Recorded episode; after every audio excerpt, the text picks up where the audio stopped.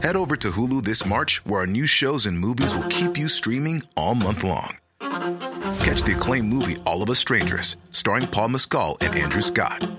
Stream the new Hulu original limited series We Were the Lucky Ones with Joey King and Logan Lerman. And don't forget about Grey's Anatomy.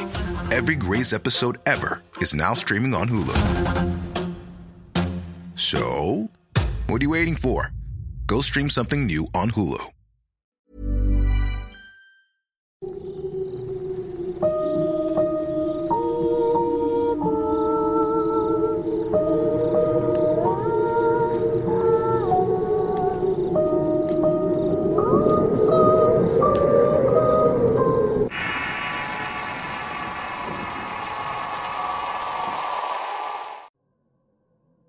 Antes de que comiences esta historia, te recomiendo que escuches los relatos de aullidos y las opilotas, ya que la historia principal se divide entre relatos.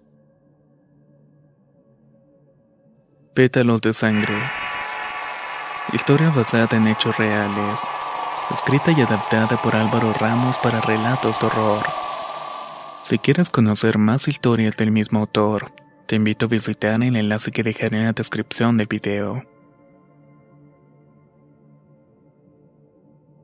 Habían pasado dos semanas y no tenía ninguna noticia.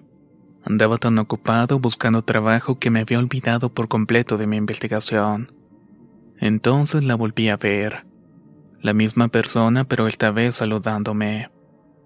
Me acerqué lentamente como si yo de todos modos estuviera caminando en esa dirección. Conforme me acercaba me daba cuenta de que sonreía de manera extraña, hasta que estuve un metro de esa persona. Hola, le dije en un tono serio. Buen día, respondió. ¿Quién es usted? Porque tengo la idea de que nos hemos visto antes o seguido. No es idea tuya, me has visto cerca de ti muchas veces. Y sí, me conoces. Trato de recordarla, pero no puedo saber con certeza ni su nombre ni nada de usted. Descuida, todo su tiempo. Tengo terminantemente prohibido hablar contigo con alguien de la familia, pero es necesario que me hagas un favor. El que sea, le contesté. La mujer sacó de entre su ropa un sobre de papel tamaño carta y me lo entregó cerrado. Sus palabras fueron muy claras. Entrega esto a los opilotas y por nada del mundo vea su contenido. Es únicamente para ellas. La mujer se despidió de mí y comenzó a caminar entre la gente que parecía salir de la nada. Yo en cambio me dirigí a una cita de trabajo que tenía. Y después iría a buscar a las famosas opilotas. Iba tan desorientado aquel día pensando que podría contener aquel sobre, que olvidé dónde dejé la carpeta con mis papeles para la entrevista. Al llegar todo comenzó a salir mal. Me fue bastante pésimo. Aún así me dieron una segunda oportunidad de regresar al día siguiente con mis papeles para tener otra entrevista. Sin embargo no asistí. Más tarde ese día fue a la casa donde conocí a las mujeres y nadie me recibió. Se escuchaba movimiento dentro de la casa pero nadie atendía la puerta. Esperé un tiempo fuera hasta que se me hizo de noche. Justo cuando me disponía a irme la puerta se abrió y una de las mujeres dijo mi nombre. De inmediato volteé y le dije que tenía algo para ellas, mostrándole el sobre de papel. La mujer me invitó a pasar y se disculpó por hacerme esperar tanto tiempo. Una vez adentro noté que la casa era diferente. Los muebles de la casa no eran los mismos. Incluso la mesa del comedor era más chica de lo que recordaba. En las paredes habían retratos familiares bastante viejos, así como figuras extrañas en los libreros. No parecían santos, pero tampoco parecían figuras satánicas o demoníacas. Le dije a la mujer que una conocida de la familia me había entregado ese sobre para ellas. La mujer de inmediato supo que era y me preguntó, ¿leíste lo que hay adentro? No, la mujer me dijo que no abriera el sobre bajo ninguna circunstancia. Le contesté, bien hecho, nada de esto es tu culpa. No deberías involucrarte más, me respondió. Le platiqué de las múltiples visiones que tenía con esa mujer y le dije que no lograba recordar quién era, pero que sin duda alguna nos conocíamos. La mujer guardaba el sobre en un cajón bajo llave mientras me estaba escuchando. No te preocupes, A todos nos pasa. La memoria se va deteriorando con el tiempo, me dijo. De pronto de una recámara salieron tres mujeres. Las dos que ya conocía despidieron a una de ellas y la acompañaron a la calle para que tomara un taxi. Cuando regresaron se enteraron que yo estaba ahí para entregar un sobre, lo cual pareció quitarles un peso de encima. Una de ellas se me acercó y me dijo, No te preocupes, pronto todo esto se va a resolver en tu favor. Después de eso me pidieron que las dejara solas. Caminé hasta la casa de mi madre para despejar mi mente, pero por el contrario, lo único que hice fue alimentar aún más mi curiosidad y mi obsesión por llegar al fondo del asunto. Al día siguiente fui temprano a casa de mi abuela a visitar a mi tía. Ella parecía estar más enterada de los asuntos familiares que mi madre. Fui a contarle todo y tenía que contarle algunas de las cosas que me estaban pasando. Mi tía heredó de mi abuela ese miedo a las cosas supersticiosas, pero al mismo tiempo le gustaba saber sobre el tema. Era una especie de relación amor-odio con todo lo que tenía que ver con brujería y cosas esotéricas. No me resolvió mucho aquella ocasión, pero sí me advirtió que no me involucrara con las opilotas, y tampoco con las mujeres del río. Ese tema no era de la incumbencia de la familia que así debería seguir todo. Yo por mi parte no podía seguir ese consejo. Estaba demasiado involucrado y parte de mí buscaba a las mujeres del río. Necesitaba hablar con ellas directamente para al menos salir de la duda. Regresé a la casa de las mujeres del río y estaba el la puerta pero nadie abrió. Una voz femenina desde la ventana me preguntó qué quería. De inmediato le dije que necesitaba flores. La mujer me dijo que no tenía ni que me fuera que iban a soltar a los perros. Yo insistí en que necesitaba un arreglo y como no las veía en el mercado, pues por eso había llegado hasta su casa. La mujer se molestaba más con cada palabra hasta que le dije, Soy nieto de la señora Carmina, necesito hacerle algunas preguntas. La mujer no contestó nada y escuchó unos pasos y de pronto se abrió la puerta. La mujer que me abrió me tomó de la cara y me dijo, Por respeto a tu madre pasarás, pero nada te garantiza que salgas como entraste. Esas palabras me provocaron miedo, pero mi curiosidad era aún mayor y decidí pasar. La mujer me invitó a sentarme y me ofreció agua, pero yo no acepté por el miedo. Comencé a hacer las preguntas, pero ella no contestaba. Solo sacaba temas al azar y yo insistía en hacer preguntas y ella evadía todas. Estaba como tratando de hacer tiempo. Los nervios se habían apoderado de mí. Entrar ahí había sido una mala idea. Tenía que salir de ahí lo antes posible. Le dije a la mujer que en vista de que no quiere responderme mejor me iba. Fue ahí que la mujer me contestó. Las respuestas que buscas están en manos equivocadas. Tú las entregaste a quien no debías. De inmediato pensé en el sobre de papel. Salí de ahí apresurado y la mujer desde su puerta me dijo, Hay flores que solo se abren con el sol del mediodía. No entendí nada, pero tenía esta sensación en el pecho de que algo no estaba bien en esa casa. La vibra era muy pesada y todas las figuras de la muerte en la sala no ayudaban a relajarme. Esa noche comencé a tener sueños muy perturbadores. Uno de ellos era que veía un grupo de personas alrededor de una cama de hospital, mientras una mujer daba luz y moría. Las personas ahí presentes tomaban al niño y lo acuchillaban, y en ese momento era que despertaba. Otros de los sueños tenían que ver con la lluvia y en mi sueño llovía tanto que una corriente de agua se llevaba a mi casa y otras más, ahogando todos a su paso menos a mí. Cierta noche mientras dormía escuché como algo cayó por mi ventana. Desperté de tajo y alumbré con el celular para ver qué era. Lo que vi fue un gato que de pronto comenzó a cambiar de forma. Yo pensaba que era otro de mis sueños, pero no. El gato se convirtió en una mujer que completamente desnuda me pidió que apagara la luz de mi celular y la escuchara. Mientras tanto se escondía detrás de un buró.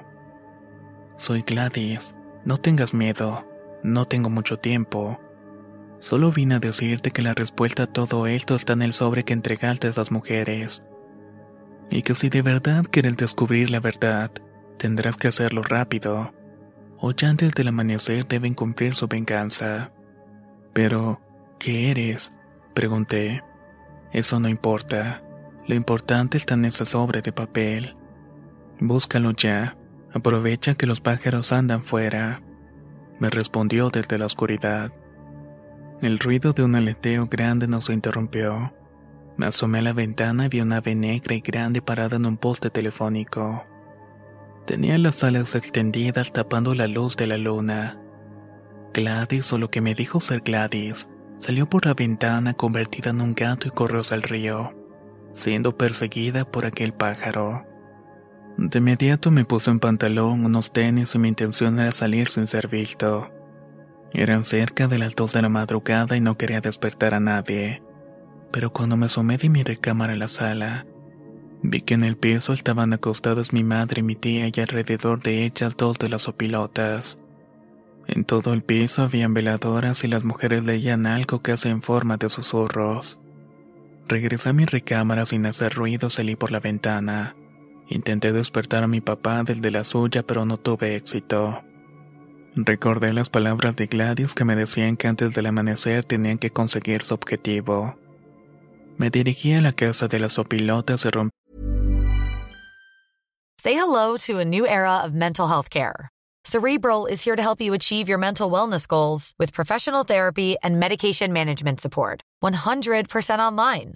You'll experience the all new Cerebral Way, an innovative approach to mental wellness designed around you.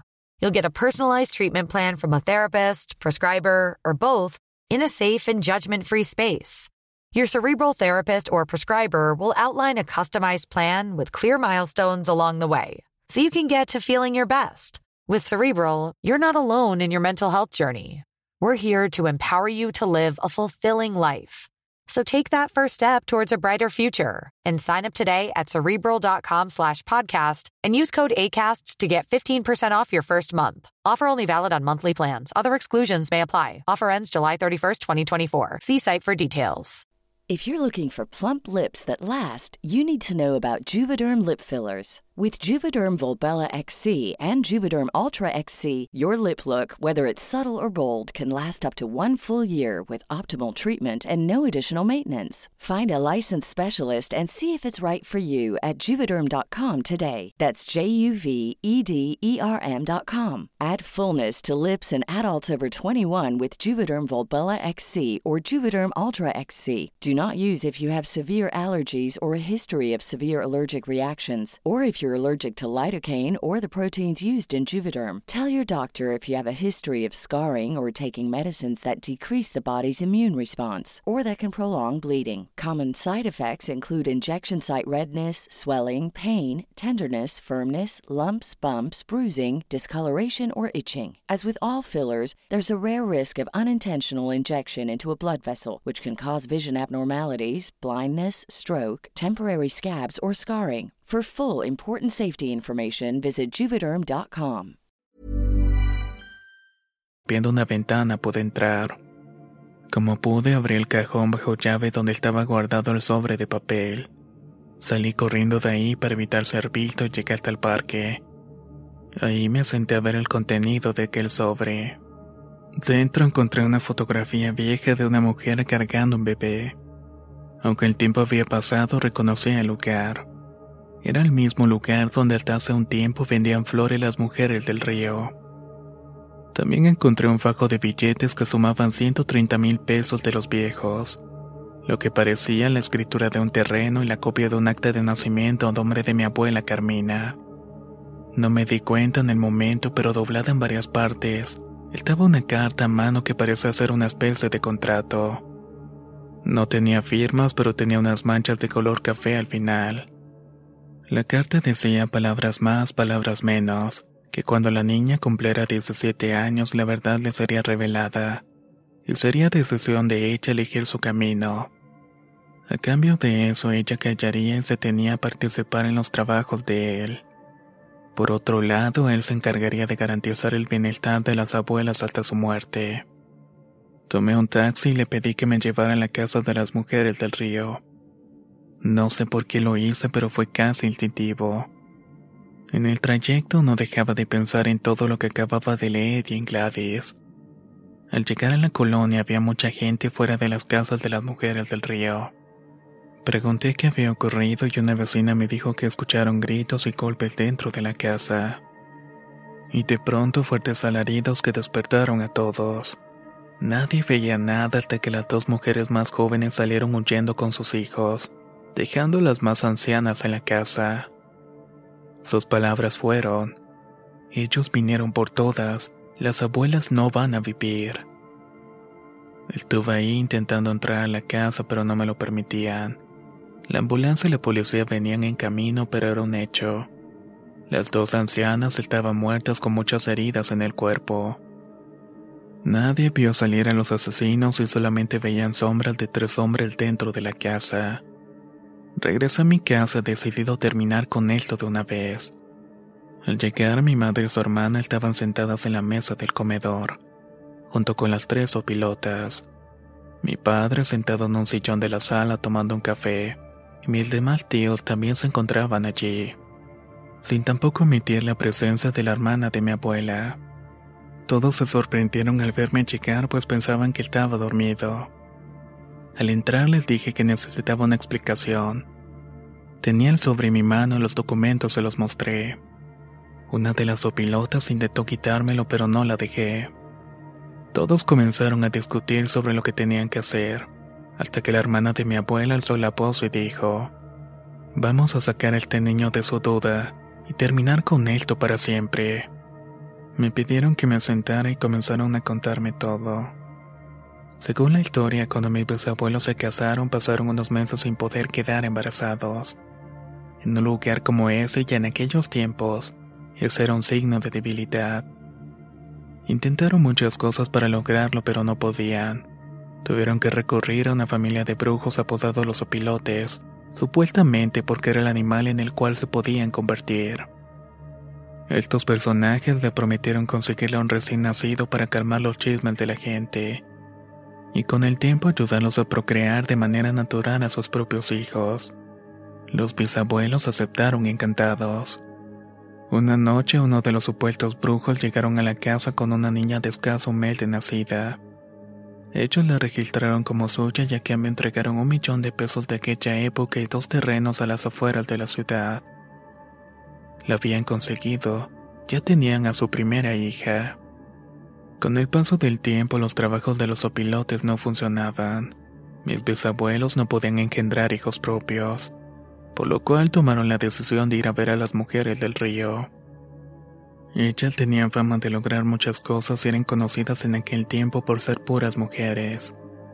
El bisabuelo se acercó a ellas y les explicó todo. Ellas prometieron ayudarlo en poco tiempo. Dos años después de la llegada de la primera niña, la bisabuela logró quedar embarazada de su segunda hija. Por fin iban a tener una hija propia. Cuando el bisabuelo dejó de ocupar los servicios de los opilotes, estos le contaron la verdad para que él dejara de acudir con las mujeres del río. Le dijeron que la niña que le llevaron era hija de la más joven de las mujeres del río, que ellos le ofrecieron dinero y un terreno a cambio de la niña y ellas por la mala situación aceptaron con la condición de que cuando la niña cumpliera 17 años, la verdad le fuera revelada y ella tomara la decisión de irse con la familia que quisiera. Al bisabuelo la idea no le pareció y comenzó a evitar a toda costa a esas mujeres. La bisabuela en cambio las frecuentaba a espaldas de su esposo y ella le regalaban flores. Pasaron los años y aquella niña cumplió 15 años. En el festejo, uno de los opilotes acercó al bisabuelo para recordarle que los 17 tenían que revelar la verdad, a menos que encontraran la forma de poner distancia entre las mujeres y la jovencita. Fue cuando a los 16 años el bisabuelo comenzó a buscarle pretendiente a su hija mayor, esto con la idea de que se casara y que se fuera lejos de la ciudad. Así conocieron al soldado que cortejaba a mi abuela. Mi abuela era aquella niña hija de una de las mujeres del río, y comprada por mis bisabuelos para satisfacer un capricho. Ante la negativa de mis bisabuelos de contarle la verdad a su hija, los opilotes fueron a tratar de deshacer el acuerdo con aquellas mujeres, ofreciéndole el dinero y pertenencias, pero ellas no aceptaban nada. Sabían que el acuerdo estaba firmado con sangre, y eso era inquebrantable. Los opilotes en un arranque de furia amenazaron a las mujeres con demostrarles de lo que eran capaces, a lo que ellas respondieron de la misma forma.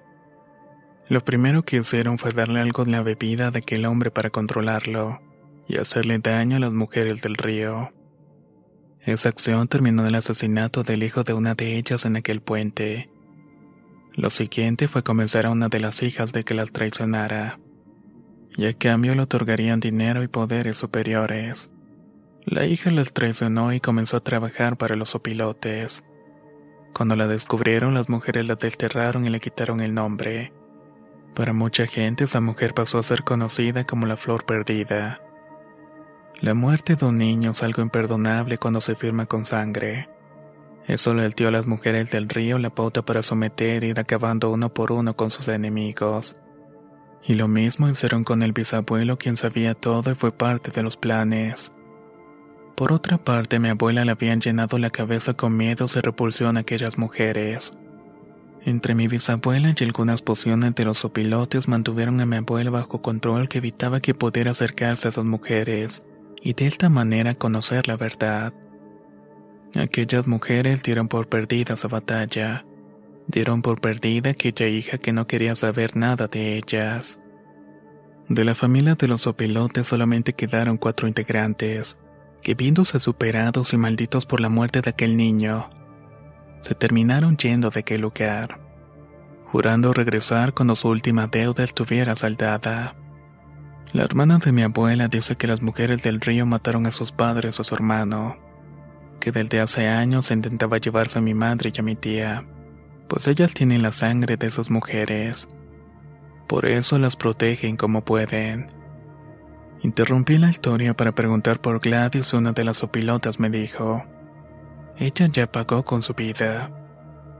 También les pregunté cómo habían logrado acabar con las mujeres siendo menos que ellas, y me respondieron que para eso era la tierra del panteón. Los panteones son lugares sagrados es el lugar donde descansan los muertos. Por lo tanto, la tierra del panteón las haría prácticamente inmunes a la brujería invocada en nombre de la muerte, tal como lo que practicaban aquellas mujeres. Ahí mismo me dijeron que habían dejado vivir a las últimas dos mujeres del río, porque juraron no volver a matar niños o perderían su poder. Prácticamente la familia entera sabía de esto menos mi abuela. Todos estaban confesando ser parte de atroces acciones, y parecía que no les importaba. Solo les importaban las apariencias y el qué dirán. La hermana de mi abuela terminó su confesión diciendo, Tu abuela fue más feliz con nosotros de lo que pudo haber sido con ellas. Cuando comenzó a hacer preguntas y conoció a la flor perdida, tuve que hacer lo que tenía que hacer. Aceptando que fue ella quien envenenó a la abuela. Todo para mantenernos unidos, porque eso es lo que somos, una familia unida. Unida por la sangre y la traición, respondí. Esa noche estuvimos todos despiertos sin decir una sola palabra hasta que amaneció. Las opilotas se fueron de la casa con los primeros rayos del sol llevándose con ellas el sobre y su contenido, menos el contrato firmado con sangre. Eso me lo guardé para mí. Hace más de un año que me salí de mi casa y vivo solo en otra ciudad. Ando siguiendo el rastro de aquellas últimas mujeres que escaparon con sus hijos. Esas mujeres que son mi familia que de alguna u otra manera voy a ayudar a tener paz y venganza.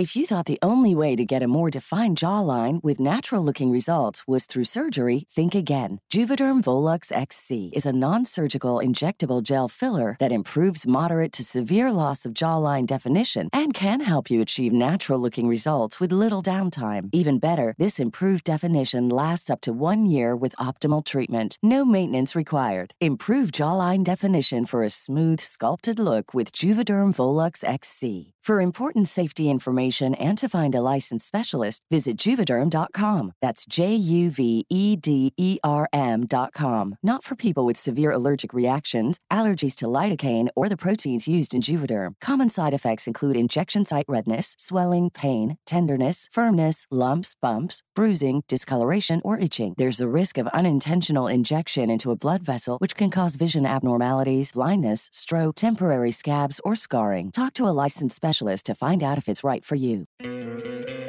¿No te encantaría tener 100 dólares extra en tu bolsillo? Haz que un experto bilingüe de TurboTax declare tus impuestos para el 31 de marzo y obtén 100 dólares de vuelta al instante.